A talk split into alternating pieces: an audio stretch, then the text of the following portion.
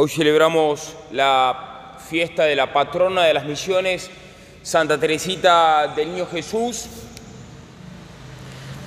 que para muchos que no conocen su vida o que la deforman o la malinterpretan, Santa Teresita es como una santa de las, de las cosas mínimas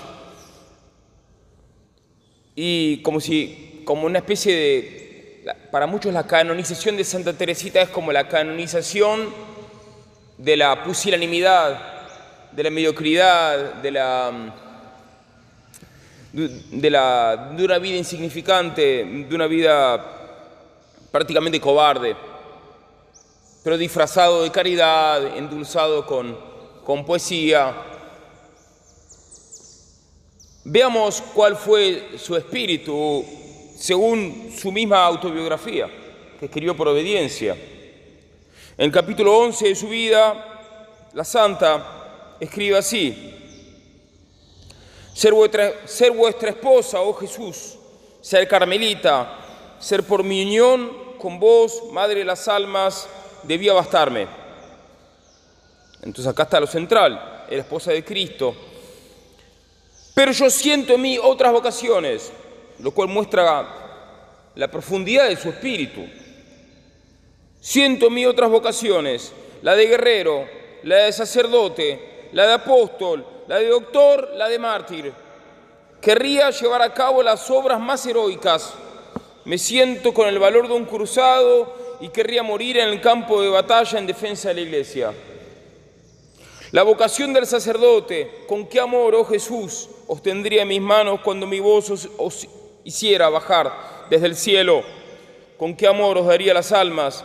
Pero ay, con todo el deseo de ser sacerdote, admiro y envidio la humildad de San Francisco de Asís y siento la vocación de imitarle, rechazando la sublime dignidad del sacerdocio. ¿Cómo realizar estos contrastes? Querría iluminar las almas como los profetas y los doctores, recorrer el mundo anunciar vuestro nombre y plantar en tierra de infieles vuestra cruz gloriosa.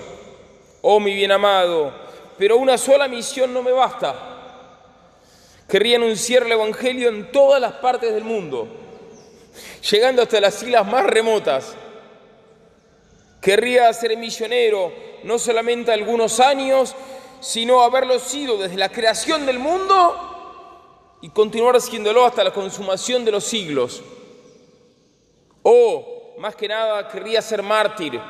El martirio, he aquí el sueño de mi juventud. He aquí el sueño de mi juventud, el martirio. Este sueño ha crecido conmigo en la pequeña celda del Carmen. Pero esto es otra locura, pues no deseo una sola clase de suplicio, para satisfacerme las necesito todas.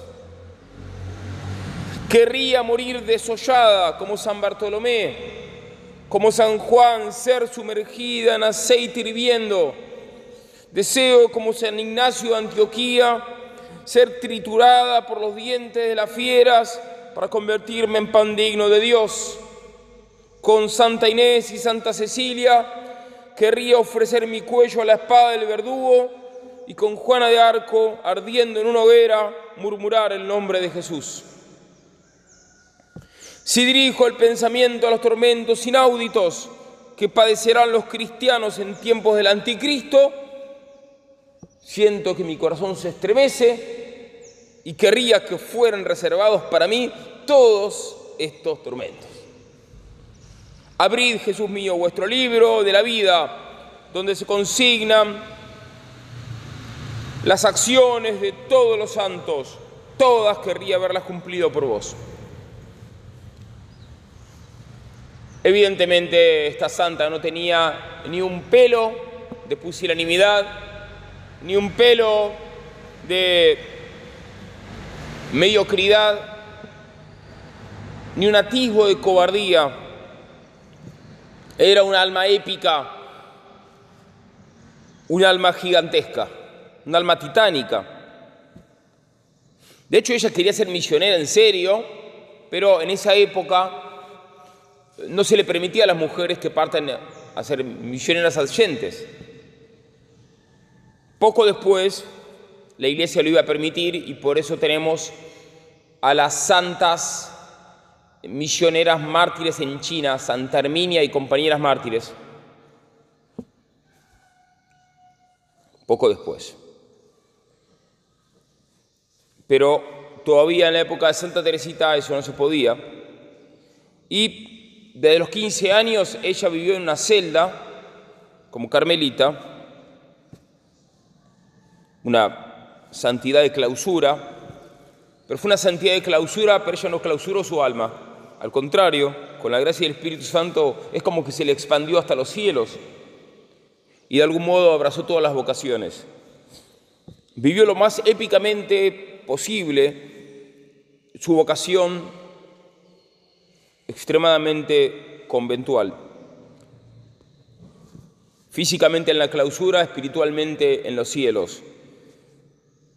En las antípodas entonces de todo minimalismo, de toda cobardía y de toda mediocridad espiritual, esta santa nos, nos enseña a nosotros sacerdotes y futuros sacerdotes la vida del heroísmo. Ella, si estuviera hoy en día presente entre nosotros, sería la primera en empujarnos a ir a la batalla.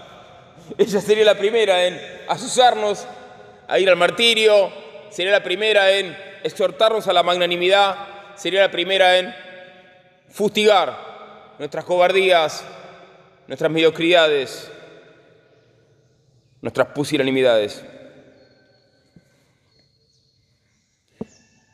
Hay algunos que se aprovechan, en realidad que deforman, manipulan el magisterio de Santa Teresita para inventarse una espiritualidad cómoda, comodona, tranquilona. Pobres de ellos. De hecho, hay, quienes dicen, teológicamente es posible, porque para Dios eh, en el fondo no hay ni pasado, ni presente, ni futuro, porque Él es eterno, que eh, San Francisco Javier realizó la misión que hizo porque Santa Teresita, varios siglos después, se inmoló por él, o sea, por, la, por las misiones. Es posible que un misionero encuentre mucho fruto en su misión en atención a las oraciones y al ofrecimiento que una mística va a hacer tres siglos más tarde. Sí, es posible. Por el misterio de la comunión de los santos y porque Dios es eterno.